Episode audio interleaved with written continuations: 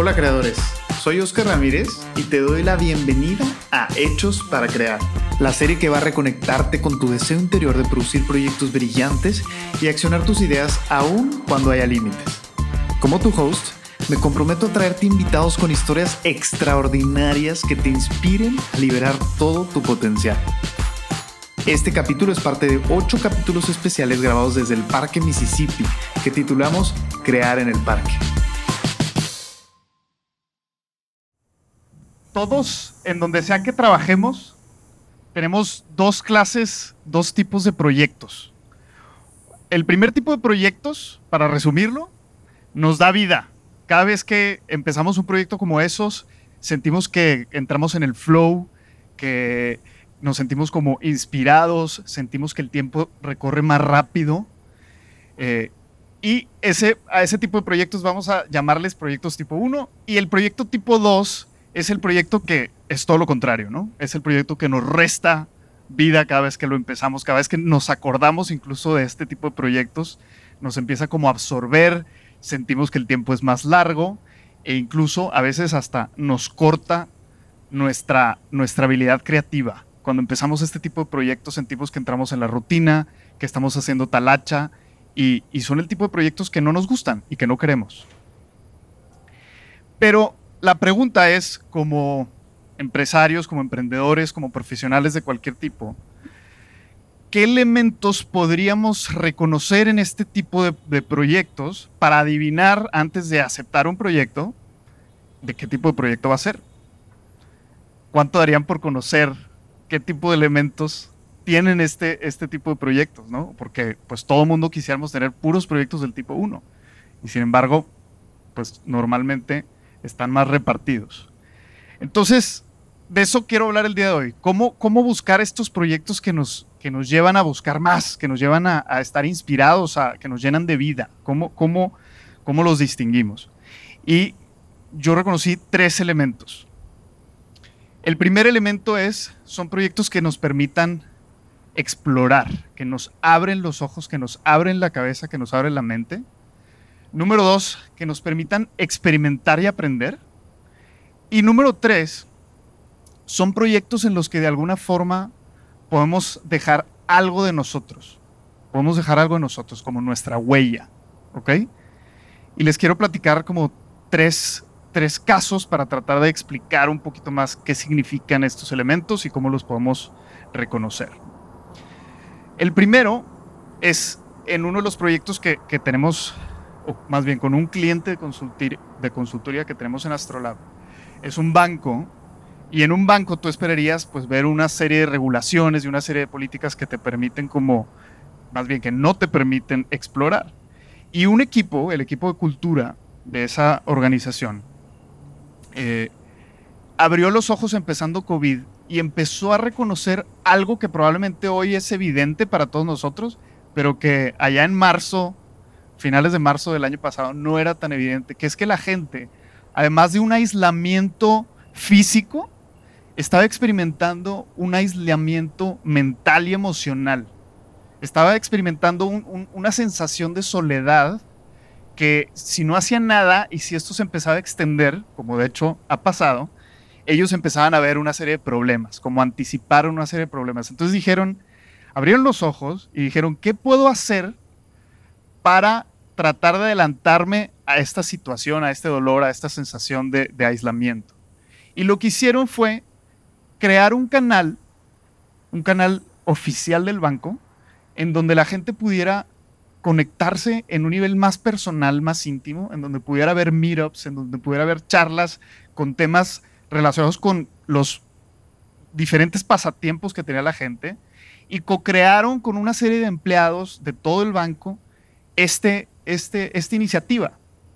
Bueno, pues después de tres meses en el banco les dijeron, continúen, ¿qué necesito hacer para que les sigan con esta iniciativa?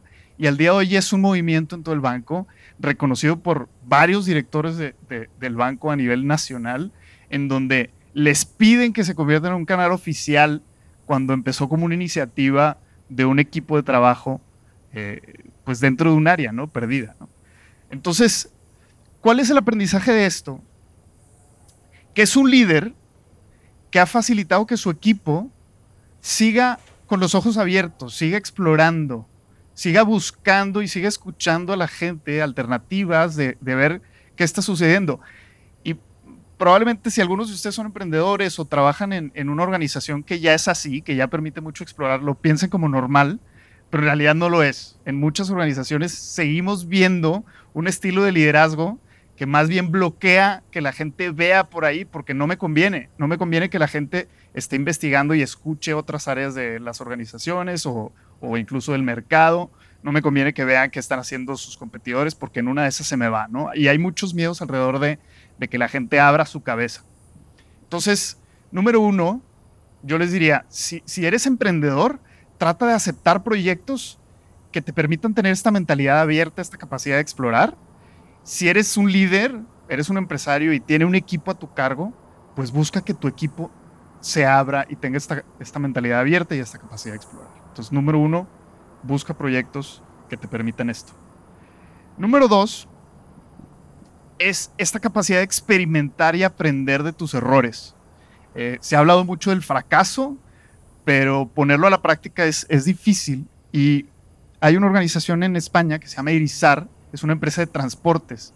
E igual, me gusta el caso porque en una empresa de transportes, ¿qué puedes innovar? O sea, ¿qué puedes innovar en una empresa que se dedica a producir autobuses. Y entonces, pues resulta que estos cuates y están innovando en la forma de trabajar. Y lo que hicieron fue hacer equipos que son autónomos. Y entonces ellos deciden con qué tipo de, qué tipo de experimentos hacer. Y el equipo de diseño empezó a, ver que, los autobuses en Europa eh, les pedían muchas piezas de los espejos laterales porque se rompían en las calles tan angostas. O sea, tenían, tenían muchos pedidos de piezas, de cambios de piezas, ¿no? Y entonces, eh, en vez de decir, ah, pues es algo positivo porque entonces generó pues, más utilidades para la empresa porque va a vender más piezas, lo que dijeron es, a ver, no, eh, necesito rediseñar el espejo de forma que esto deje de suceder. ¿Qué hicieron? Diseñar un espejo que era completamente flexible y que no se rompía. Y en seis semanas ya lo tenían funcionando en, la ciudad y en poco tiempo ya estaban en, todos, o sea, en todos lados ya tenían esta nueva versión de espejo que no se rompía. Entonces, igual, si eres un emprendedor, puedes decir seis semanas, seis semanas es demasiado tiempo. ¿Cómo se tardaron seis semanas? Bueno, piensa ahora a nivel organización que estás eh, en todo el mundo y, cuéntame cuánto crees que se tardan en una organización como estas en llevar un producto o una nueva solución al mercado. Y es muchísimo, más que seis semanas. O sea, seis semanas es, ojalá que lo lográramos, e incluso en organizaciones pequeñas. Entonces, número dos, trata que tus equipos experimenten y fracasen, que se equivoquen, porque de ahí es como van a encontrar este tipo de soluciones.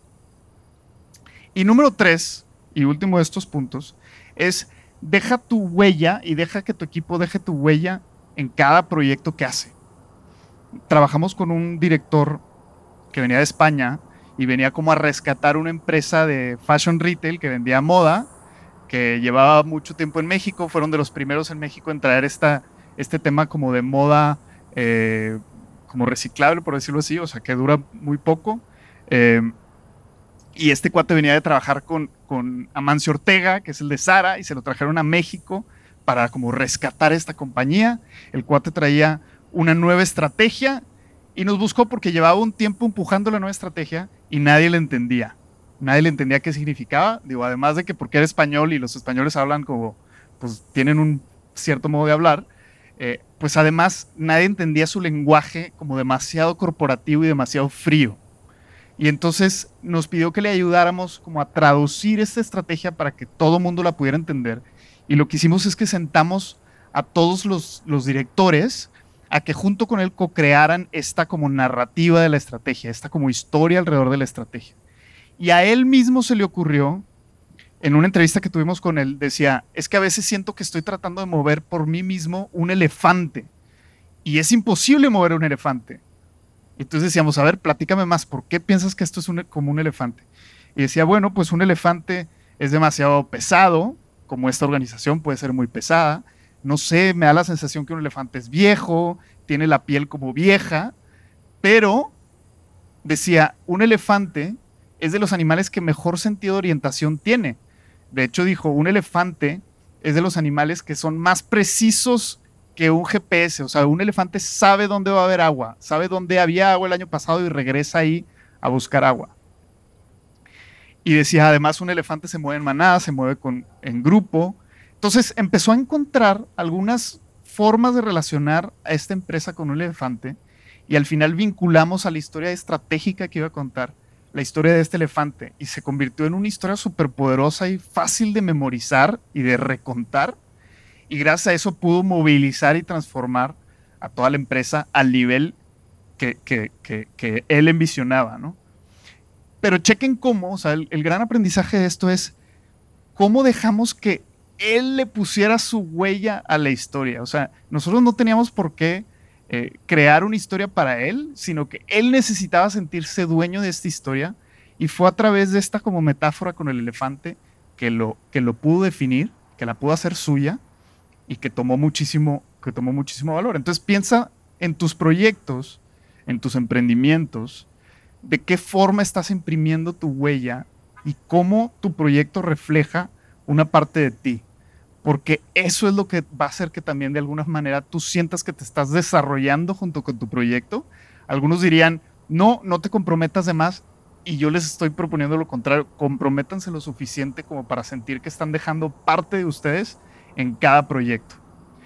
Y esos son los tres elementos que de alguna manera los van a hacer que ustedes se motiven, que tengan un motor interno para ir por más, para seguir creciendo y desarrollándose dentro de cualquier ecosistema en el que estén. En este caso estamos hablando de los negocios, eh, pero, pero creo que les puede funcionar muy bien para, para de nuevo encender como esa chispa que será pues precisamente lo que hará que ustedes sean más creativos. Y así es como se une este tema con el tema de la creatividad. Cuando nos sentimos con ese drive, con, esta, con estas ganas de, seguir creciendo esos proyectos, es cuando somos más creativos.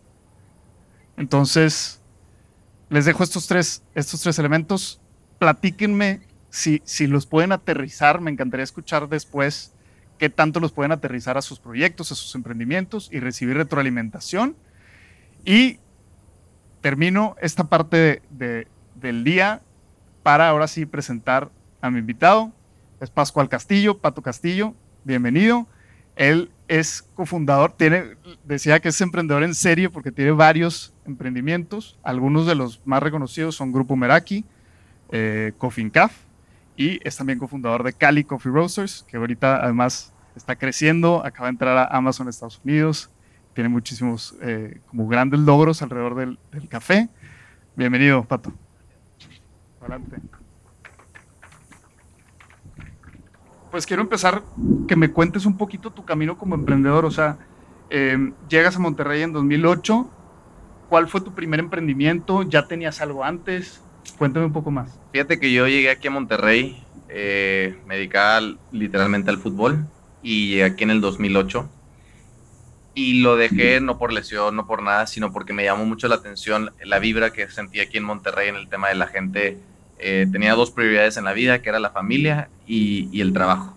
Eso es lo que, yo lo que yo detecté aquí en Monterrey y la verdad que me llamó mucho esa inclinación a estas dos cosas y, en el 2008 pues llegué a, la UDEM y ahí este, estudié administración de empresas y a los en el 2011 eh, decidí hacer un Ironman un Ironman es una prueba física este, compleja. Y en el mundo del Ironman empecé a ver en todas las competencias a las que iba los negocios de bicicletas y demás. Y entonces ahí fue donde yo quise hacer una mi primer negocio, mi primer emprendimiento a los 22, 23 años, que fue una tienda de bicis que todavía existe aquí en Gómez Morín, ya no es mía. Y dentro de ella, eh, siempre antes de vender bicis, dije, voy a hacer una, una tienda que cambie el, el, paradigma de solamente vender una bici, sino una experiencia. Y literalmente ahí entre una y otra hicimos como que un concepto, un concepto que, que gustó mucho, funcionó. Este, dentro de la misma tienda de bicis había una barrita que vendíamos cosas saludables. Yo pensé que eran saludables, hoy, hoy en día digo que ya no son tanto. Este y llegamos a ganar un premio de la mejor tienda de bicis en, no en ventas, pero sí en, en, concepto.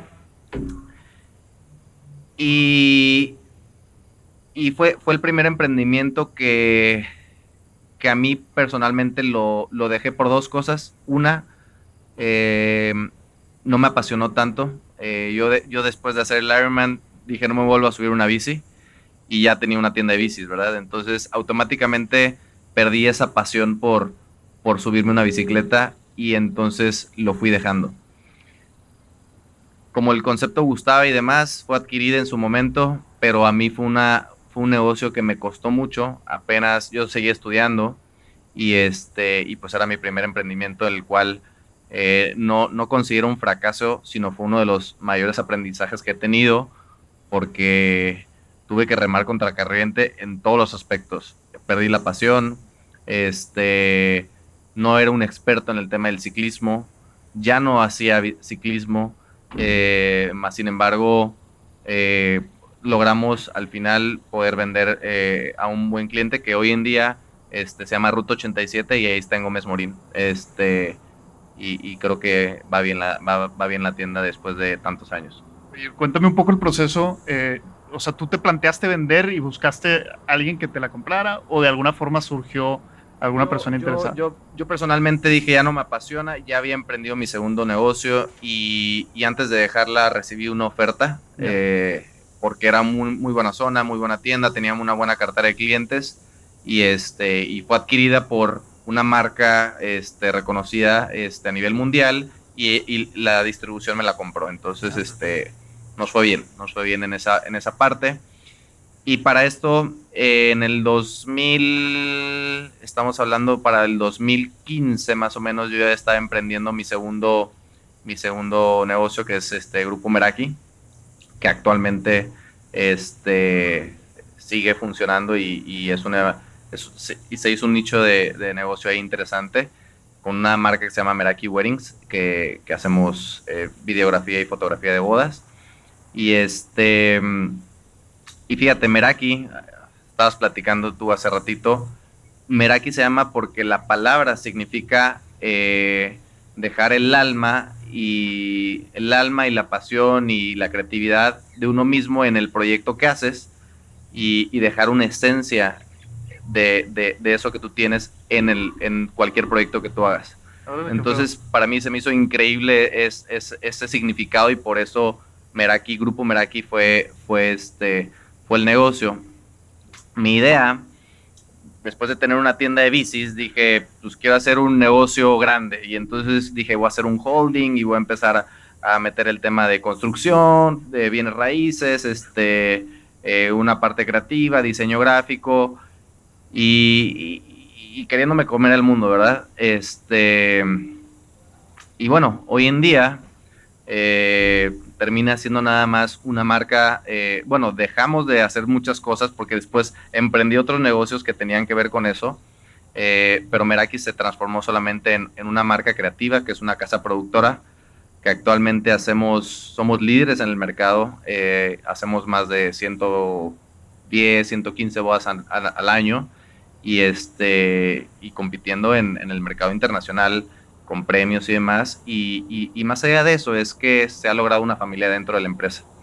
Este, hay una comunidad muy fuerte que busca los mismos objetivos y personalmente cuando empecé este proyecto eh, yo empecé a hacer videos porque a mí los videos siento que un buen video, una buena musicalización y una buena edición te puede cambiar tu vida, tu, día, te puede cambiar, eh, te puede hacer llorar, te puede hacer sonreír y para mí era de qué forma podemos hacer, empezar a hacer videos. Hemos hecho videos con otras marcas de, musicales, de deportes, de X o Y, pero, pero Meraki Wedding se dedica al, tema este y yo decía, no quiero hacer un evento social, sino quiero contar historias y, este, y hoy en día lo hemos logrado. Lo hemos logrado y, somos más de 20 personas y, tal cual como la palabra lo refleja, creo yo que todos dejamos eh, eh, la esencia de cada quien y la verdad que la marca ha evolucionado y se ha ido transformando, transformando no hacia donde yo quiero, sino hacia donde todos queremos, que ha sido parte del éxito de, de esto y, que todos ven la empresa como suya porque es de todos, no, no es, no porque yo sea el fundador o, vamos a decir el dueño de la, de la SA, soy, soy nada más, es nada más Pato, sino al contrario es, todos, todos representamos una marca y por eso somos celosos de ella, nos apasionamos de ella, trabajamos más de ella y, te soy honesto, yo no he tomado ni una fotografía en la vida de, de Meraki Weddings, ni un video, ni le he metido mano a ninguna postproducción, o sea, es talento de la gente que viene y, deja literalmente su alma en, la marca. Entonces, este, por eso creo yo ha crecido esa empresa. Súper. Pero además si tomas foto, ¿no? O sea, sí le sabes un poco al... Ah, no le sabes. No le sé la foto tampoco. O sea, me encantaría saberle, pero no le sé la foto. Súper bien. Que, que eso es algo de lo que está muy chistoso. He emprendido cosas en las cuales yo no soy experto, pero logro hacer el equipo correcto para, para, para que sucedan las cosas. Qué padre. Oye, bueno, y luego viene eh, ya la parte del café, ¿no? Luego, no, luego viene eh, en Meraki, uno, eh, uno, un muy buen amigo, este, me pide hacer prácticas. Yo dije, eh, arquitecto, y yo le dije, híjole, pues, pues vente a hacer prácticas. Yo no construyo, pero he querido construir. Y empezamos a hacer un proyecto y después creamos hoy un, un despacho de arquitectos del cual ya no soy socio. se llama Arca Studio con, con Jorge Hernández, que es arquitecto y empezamos a crecer muchísimo. Empezamos a crecer muchísimo, pero ahí es donde ya después brinca al, a la empresa 2 que comentabas, que ya no encontraba yo pasión, que ya no sumaba valor a la empresa y realmente yo sentía que ya tenía que eh, hacerme un lado de ella y con siendo que es una empresa que está creciendo mucho, que se ha posicionado, eh, mi, mi, ex socio, amigo y, y todo decidimos le digo, ¿sabes qué, Jorge? Este es tu proyecto, este es tu sueño, eh, y, logramos llegar a un acuerdo donde él se quedó con el, con el despacho. ¿Por qué? Porque mi, mi pasión está en otros lados eh, y, yo la verdad que sí busco empresas uno, como tú comentabas, donde realmente sienta que no trabaje eh, o que realmente haga cosas que me apasionen. Eh, y ahí es donde después, em, en un viaje a, a, Chiapas, este, eh, conozco el mundo del café. Yo crecí, yo crecí en mi familia, mi papá le dicen Don Café, o sea, mi papá es toda su vida cafetalero, y yo nunca me metí, em, nunca me metí a la empresa familiar. Era una empresa familiar que mi papá fundó, pero con su familia y la verdad que nunca me llamó la atención porque veía demasiada gente involucrada y, dije yo quiero hacer mi propio camino y no quiero trabajar para la familia, ¿verdad? Que no significa que esté mal trabajar para alguien, simplemente mis valores no, o, no, no, valores, sino mis prácticas no iban mucho con, con, con algunas que yo veía y entonces decidí emprender por mi propio lado. Este, y ahí es donde empiezo con el mundo del café. Ok, ¿y qué sucede primero? O sea, primero empiezas con Coffee eh, fíjate que.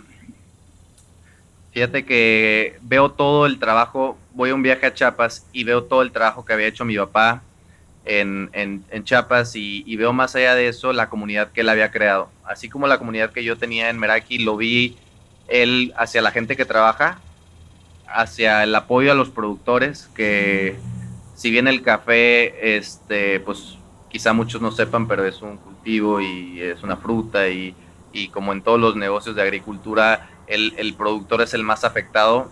Él realmente siempre está preocupado y ocupado por ayudar a los, a los productores porque el campo se está haciendo viejo. Entonces, ¿cómo hacer para que el cambio, para que la, gente joven diga, oye, no me quiero, me quiero dedicar a, a unas malas prácticas o me quiero ir a una ciudad y dejar el campo? Pues el campo se va a morir, ¿verdad? Y vivimos eh, nosotros del campo. Este, digo, no, no, no uno como persona, sino realmente consumimos cosas que dependen del campo y el campo es oxígeno, es naturaleza, es, es, es flora, es fauna, es un sinfín de cosas, ¿va? Entonces me, me, mueve mucho todo lo que él está haciendo y este y, de, y decidimos en el viaje yo fui con, con, con mi cuñado que es este fundador también de, de Cali decidimos ponerle nombre a todo esto, transformándolo en una marca, porque realmente si estás en el mercado de la agricultura es muy difícil eh, tener un social media, hablar, comunicar, si estás en el campo, ¿verdad? Entonces decidimos ser Cali Coffee Roasters, que no sabíamos hacia dónde íbamos, simplemente queríamos cambiar el rumbo del café mexicano y, poder mostrarle a la gente lo que hay detrás de una taza.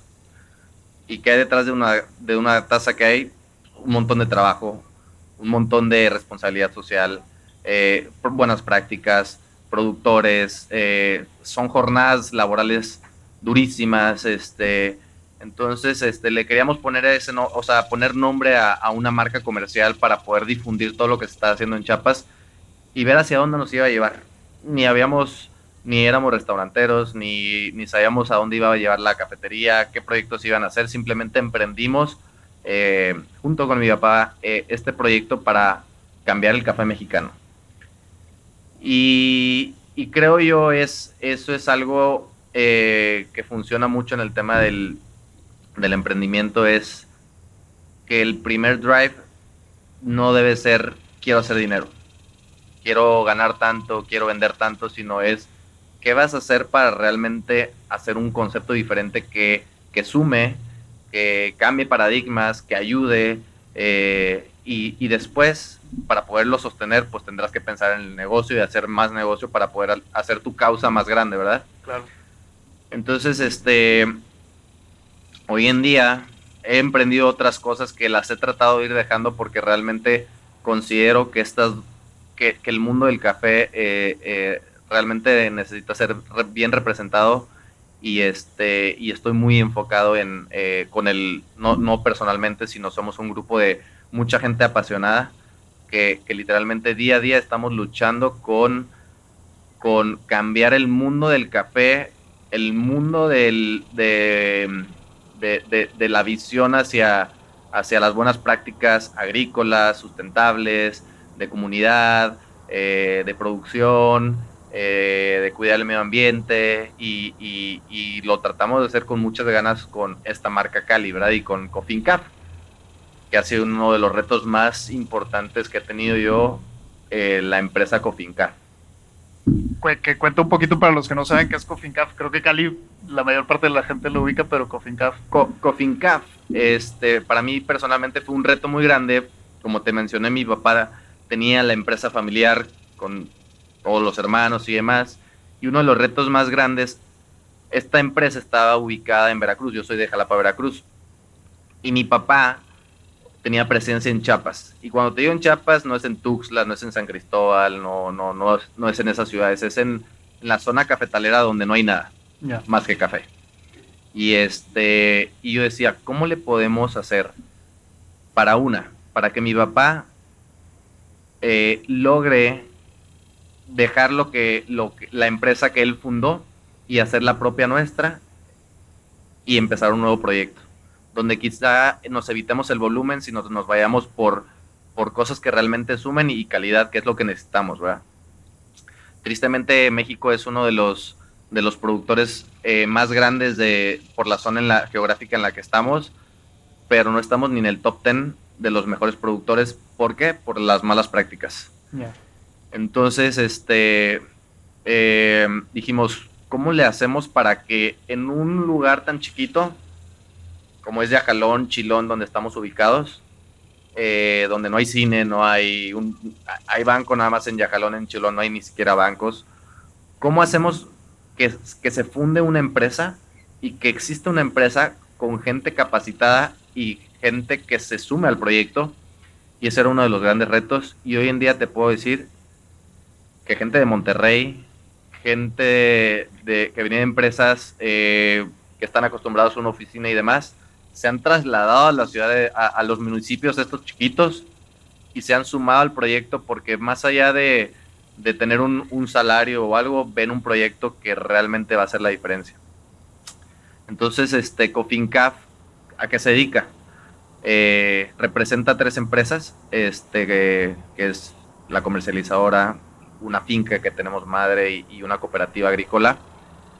Pues se, lleva toda la parte que nadie casi nadie conoce el café, que es la pizca, eh, las fincas, que las fincas que tenemos son sustentables, este, bajo sombra, generamos oxígeno, biodiversidad de flora y fauna, eh, ayudamos a los productores, pagamos por arriba de la media, una certificación Rainforest Alliance, que es una, una, una certificación muy compleja y es la que se dedica a, proveer de grano a las empresas grandes, ¿verdad? Este, producimos bastante café Y, y Cali llega para tostar ese café que normalmente está acostumbrado el mercado mexicano a exportar y que no se queda en nuestro país.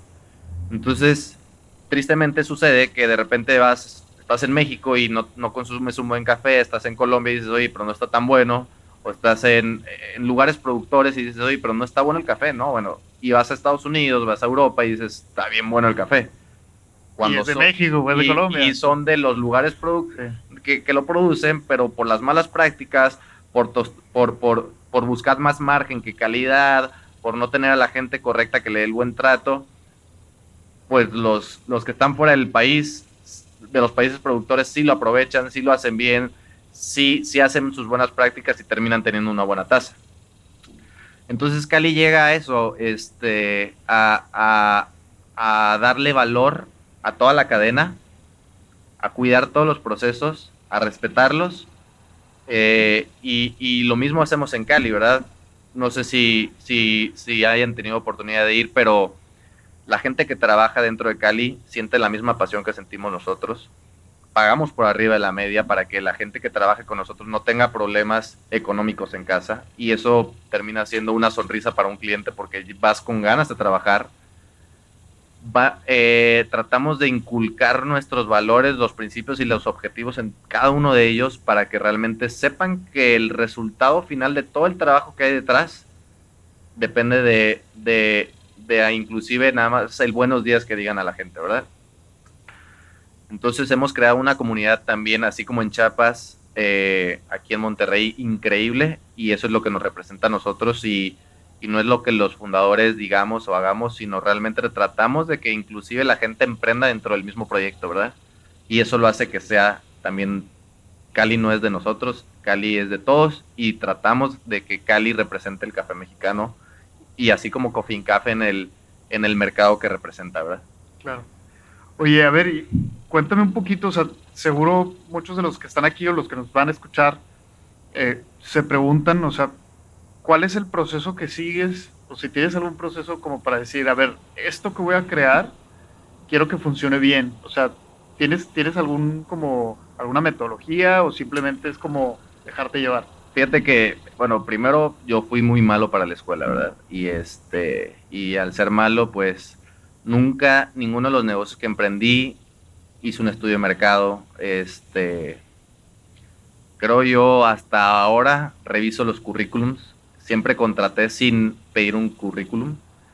Eh, y cuando yo, cuando yo emprendo algo, realmente soy, siendo visual, me imagino cosas. O sea, me imagino cosas desde que se le pone el nombre, oye, ¿cómo se va a escuchar? ¿Cómo lo voy a decir cuando estoy comprando? Eh, si voy a entrar a un coffee shop, ¿cómo me estoy imaginando que va a ser todo eso? Y, empiezo a, imaginarme las cosas nada más. En Cup, por ejemplo, que estamos en el campo, ¿cómo vamos a hacer una experiencia? Y haz de cuenta que, digo, es algo que considero que es lo que a mí se me da.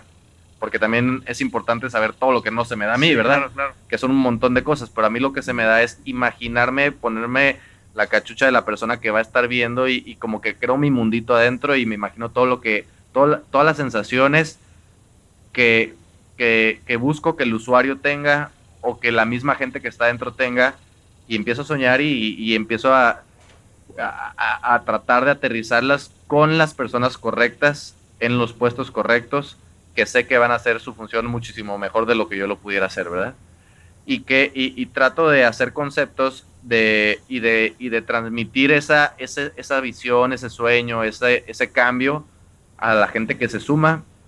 Y considero yo, en, cuando es un startup, que la gente que se suma eh, no necesita un buen currículum, no necesita eh, eh, tener experiencia de 3, 5 años o de venir de una empresa mejor a una más chica, no, sino al principio siento que todo el arranque es mucha corazonada, mucho esfuerzo, mucha pasión. Mucha actitud, ¿no? Mucha actitud. Y, y, por ejemplo, en el caso de Meraki, tengo gente que decía, es que yo no sé editar videos, pero es mi sueño editar. Y yo le decía, vente, aprendes. Y hoy en día uno de ellos es uno de los mejores editores, por así decirlo. Y a mí me da mucho orgullo que dices, realmente no tenían ni experiencia ni currículum, pero hoy en día es una pieza importantísima porque era su sueño, ¿verdad? Y lo mismo, eh, y, lo mismo en estas empresas. Obviamente llega momentos, hoy en día ya que hemos crecido en Coffee Café, en Cali, y que ya estás creciendo, ya tus decisiones tienen que ser más profesionales, ya no pueden ser tan corazonadas, ¿verdad? Ya no, te puede decir eh, el contador, pues no soy contador, pero le voy a echar un montón de ganas, ¿verdad? Pues ya, ya no funciona de la misma forma, entonces ya en ciertos puestos ya más, más profesionales ya tienes que empezar a hacer bien tus filtros y a meter gente muchísimo más profesional porque las decisiones son más, son más, este, si no son profesionales, si alguien tiene un errorcito por no tener esa experiencia, ese conocimiento y demás, pueden echar a perder todo el primer empuje que hiciste y el crecimiento por una mala decisión. Entonces, ¿qué es lo que yo hago? Es eso. Eh, ¿Y qué es lo que he aprendido a hacer? En las cosas donde yo sé que no sumo, me hago un lado. Estoy presente, pero escucho y doy mi punto de vista o delego, ¿verdad? Este, y obviamente los socios nos complementamos de muchas formas, ¿verdad? O sea, considero que a mí me encanta esta parte humana, esta parte de crear, esta parte de hacer conceptos, pero mi socio, por ejemplo, es, eh, le encanta el tema de la maquinaria, de la producción, de, de, este tipo de cuestiones, y a mi papá le, le, encanta estar en el tema del campo y demás, entonces nos vamos complementando y obviamente vienen los, los, vamos a decir, los emprendedores de segunda mano, ¿verdad? Que los emprendedores yo siempre he dicho que, ok, la, la famosa palabra emprendedor, pues sí, pero realmente emprendedores somos todos. Godines somos todos, porque creo que hasta los emprendedores somos más godines que los que les dicen ser godines, ¿verdad? Pero lo que nosotros tratamos de transmitir a la gente es emprende dentro de una sombrilla. Y hay veces que tienen menos riesgo y pueden lograr muchísimas cosas. Entonces tratamos de hacer líderes emprendedores dentro de nuestras organizaciones para que, para que realmente puedan emprender dentro de un proyecto y aspiramos a que les vaya mejor, ¿verdad? Y, este, y por ende le va a ir bien a toda la comunidad. Claro. Entonces prácticamente eso es más o menos como que mi papel dentro de, de, los, de, los, de los proyectos en donde participo. Oye, quiero hacer una pequeña pausa para ver si alguien de, de aquí tiene alguna pregunta que le quiera hacer a Pato. Ah, ok. La pregunta para, para que se escuche es profundizar un poco en el concepto de emprender bajo una sombrilla. Ok, este, te voy a poner un caso en particular, por ejemplo.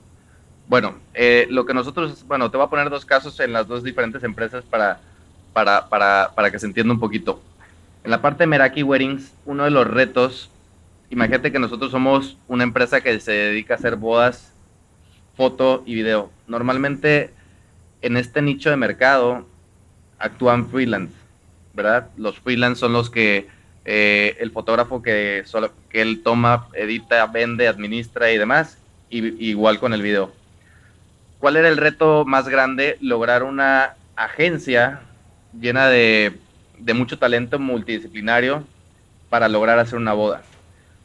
Pero llevamos siete años operando este, este negocio, siendo muy exitosos, pero es encontrar ese punto donde todos emprenden dentro de tu misma empresa. ¿Y a qué se refiere esto?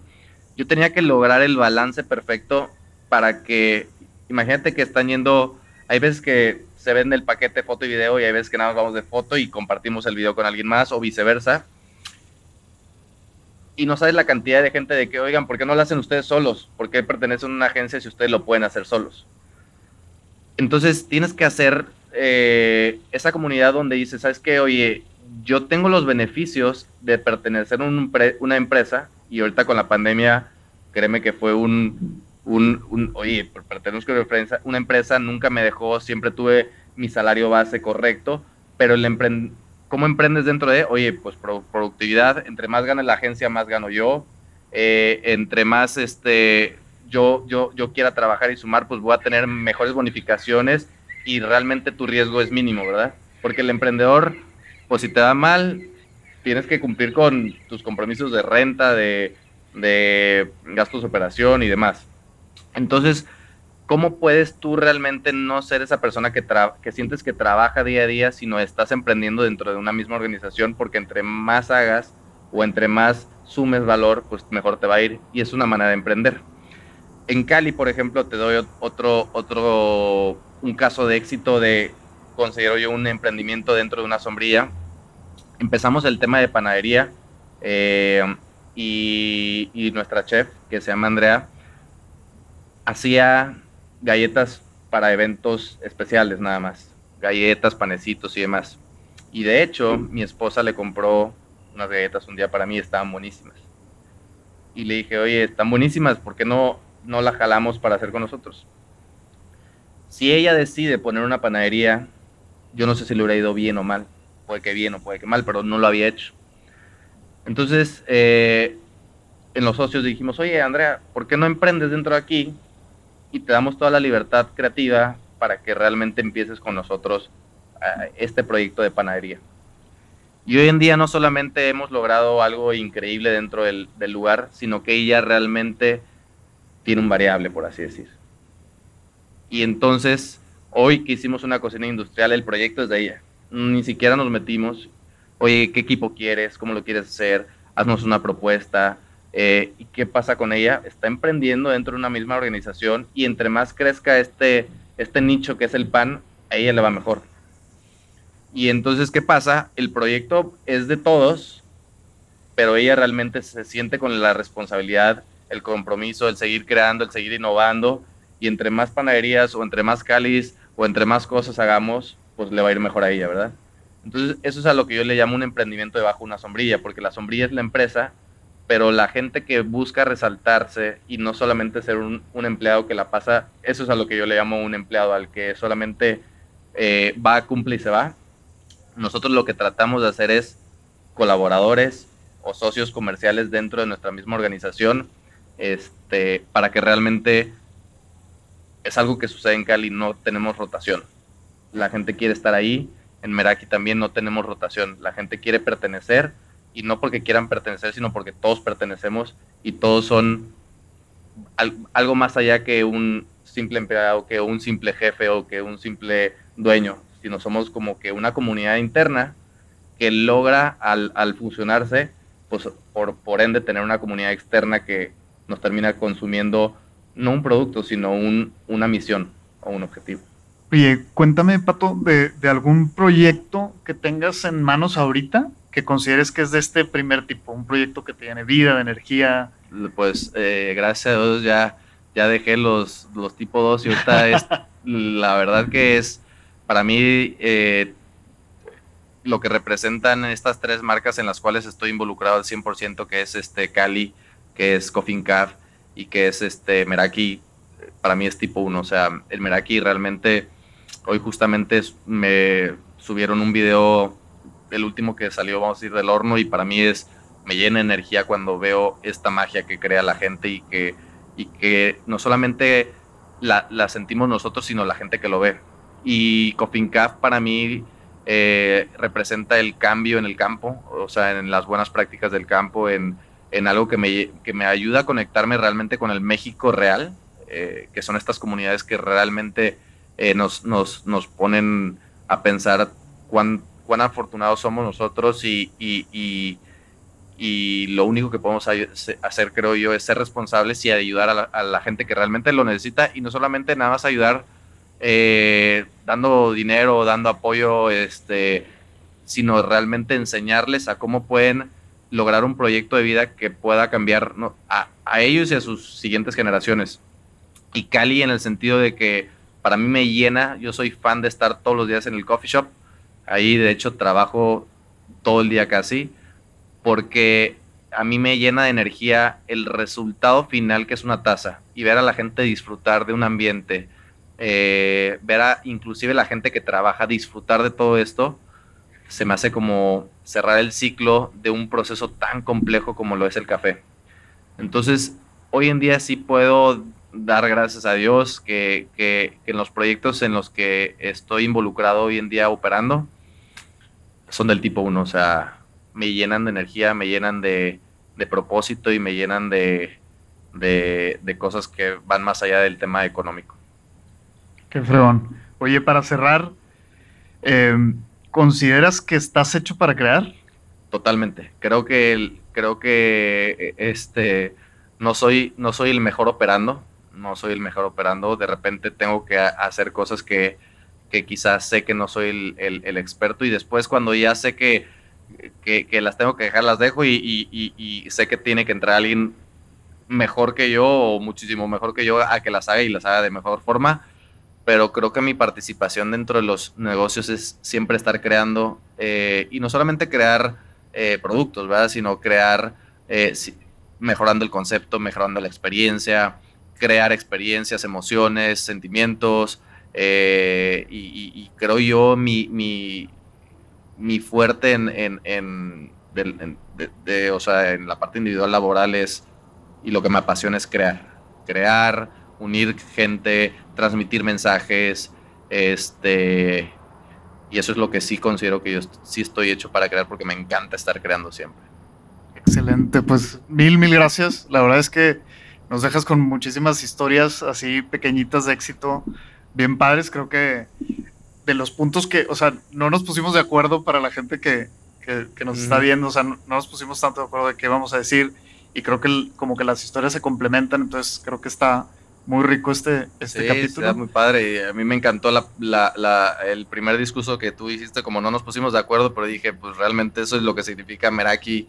Eh, yo dije, ah, pues yo soy del número uno, gracias a Dios, este, he pasado por las del número dos que las he dejado y considero que igual la gente que está en lugares, ya sea emprendiendo o participando como colaborador o como empleado, cuando para mí no es una buena palabra, si estás en el tipo 2, muévete o haz algo para que se vuelva el tipo 1. Totalmente de acuerdo, totalmente de acuerdo. Pues mil gracias de nuevo. Este fue el episodio número 27 de Hechos para Crear y es el número 2 que hacemos aquí con este formato de Crear el Parque. Ya se los hizo de noche, pero pues igual ahorita tendremos algún momento para para disfrutar, para conocernos aquí, el que se quiera quedar un ratito. Y si les gustó y están aquí, pues compártanlo con, con más gente para que ya vea las, las ediciones finales. Qué padre. Gracias. gracias. Nos vemos el próximo miércoles. Esto fue todo por hoy. Te agradezco por ser parte de esta serie. Recuerda suscribirte a nuestro canal de YouTube Hechos para Crear y dale seguir si estás en Spotify. Recuerda que siempre puedes compartir en Instagram etiquetando a tu host Oscar Manuel. Muchísimas gracias y hasta la próxima. El guion, la investigación de este capítulo fue realizado por mí, Oscar Ramírez.